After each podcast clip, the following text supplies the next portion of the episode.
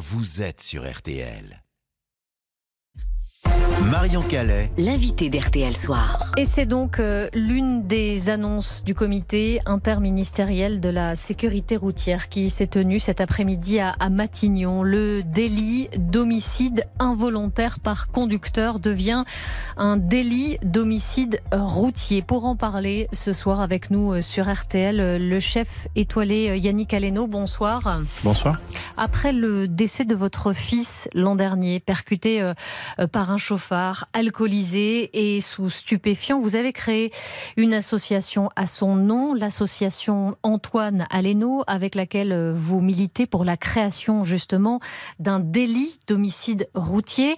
Euh, vous aviez dit sur RTL en, en mai dernier qu'il était intolérable d'entendre dire que votre fils est mort de façon euh, involontaire. Ce changement de dénomination, symboliquement, il est important alors symboliquement oui, et dans les faits surtout. Euh, dans, dans, ce que je sais aujourd'hui, euh, je crois que euh, ce qui a été proposé ne va pas assez loin. C'est-à-dire qu'il y a quand même, euh, faut l'entendre, plus de 700 enfants qui partent par an euh, sous le fait d'homicide routier. Et euh, il est important qu'on prenne en considération ceci pour que on puisse, nous derrière, euh, les autorités, euh, l'État, prendre en charge les victimes et ceux qui restent. En fait, c'est ce qu'il faut comprendre, c'est effectivement que il y a, y a un vide. En fait, comment, comment, comment on considère ça comme de l'accidentologie?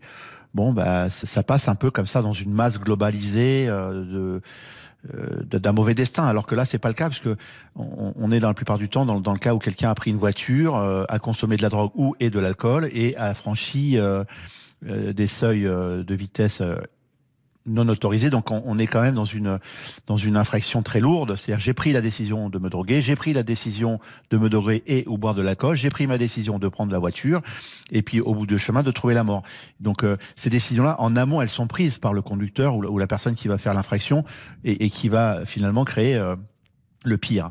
Donc c'est en cela que tout ça est important. Mais ce dont il est question, c'est aussi euh, simplement d'un changement de nom, c'est-à-dire que les peines encourues euh, ne devraient pas euh, changer. 5 à 10 ans en l'occurrence, 10 ans pour plusieurs circonstances aggravantes. Ça, pour vous, c'est insuffisant malgré tout? Je, je, crois que le quantum de peine, très honnêtement, je, je, déjà qu'on applique ce qui est décidé dans le code pénal, ce sera déjà fantastique. je crois fantastique c'est pas le mot, mais en tout cas, de toute façon, on ne réparera jamais la peine des parents. Oui, des parents euh, comme, euh, comme vous, hein, touchés par, euh, par ces drames. Mais pour qu'on comprenne bien, Yannick Aleno, pour vous, cet intitulé d'homicide routier, il doit aller au-delà. Vous demandiez, vous, la, la création d'une infraction autonome. ça veut dire quoi? C'est-à-dire qu'on sortira du, de l'homicide involontaire. Ça, c'est très important de l'entendre, en fait. On sort de l'homicide involontaire c'est une infraction autonome. Il n'y a pas de frein constitutionnel. Il faut que le gouvernement Borne aille jusque-là. Sinon, c'est du verbatim, c'est du maquillage, ça sert à rien. Donc aujourd'hui, ce, ce changement de dénomination, il est insuffisant? C'est complètement insuffisant le fait d'être c'est comme une un titre un titre un titre sous le titre de l'homicide involontaire il y aurait peut-être euh, l'homicide routier donc en gros globalement euh, les gens seront considérés comme irresponsables de leur acte et c'est pas ce que nous voulons euh, c'est 700 enfants, c'est 3000 euh, personnes qui trouvent la mort sur les routes en France. 708 enfants ont trouvé la mort l'année dernière, dont le mien.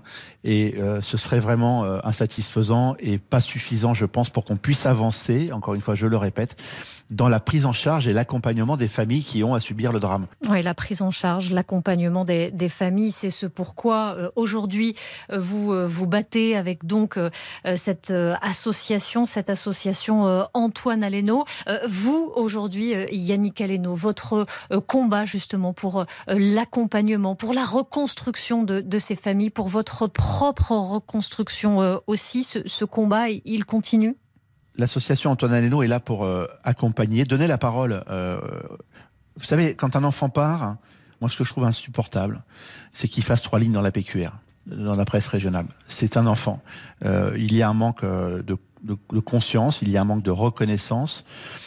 Euh, et nous et les, parents ont besoin d'être écoutés, ont, parents ont besoin d'être aidés parce que quand euh, il y a deux autres enfants ou un autre enfant qui reste, eh ben euh, c'est un c'est un drame absolu parce que généralement les familles s'enferment dans une tristesse que l'on comprend bien évidemment. Et parfois même oublient de regarder euh, euh, le frère ou la sœur ou voilà, c'est terrible en fait, c'est terrible. Donc ça, ça doit changer pour donner l'occasion à ceux qui restent de se reconstruire et finalement de leur donner aussi un avenir parce que euh, ça frappe à toutes les portes. Donc il faut qu'on soit tous solidaires là-dedans.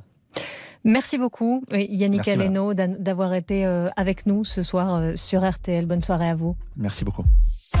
RTL Soir. Et dans un instant, RTL euh, à vos côtés pour les vacances. On prend nos quartiers sur l'île d'Ouessant en quête de fraîcheur aussi. À tout de suite. Marion Calais. RTL Soir.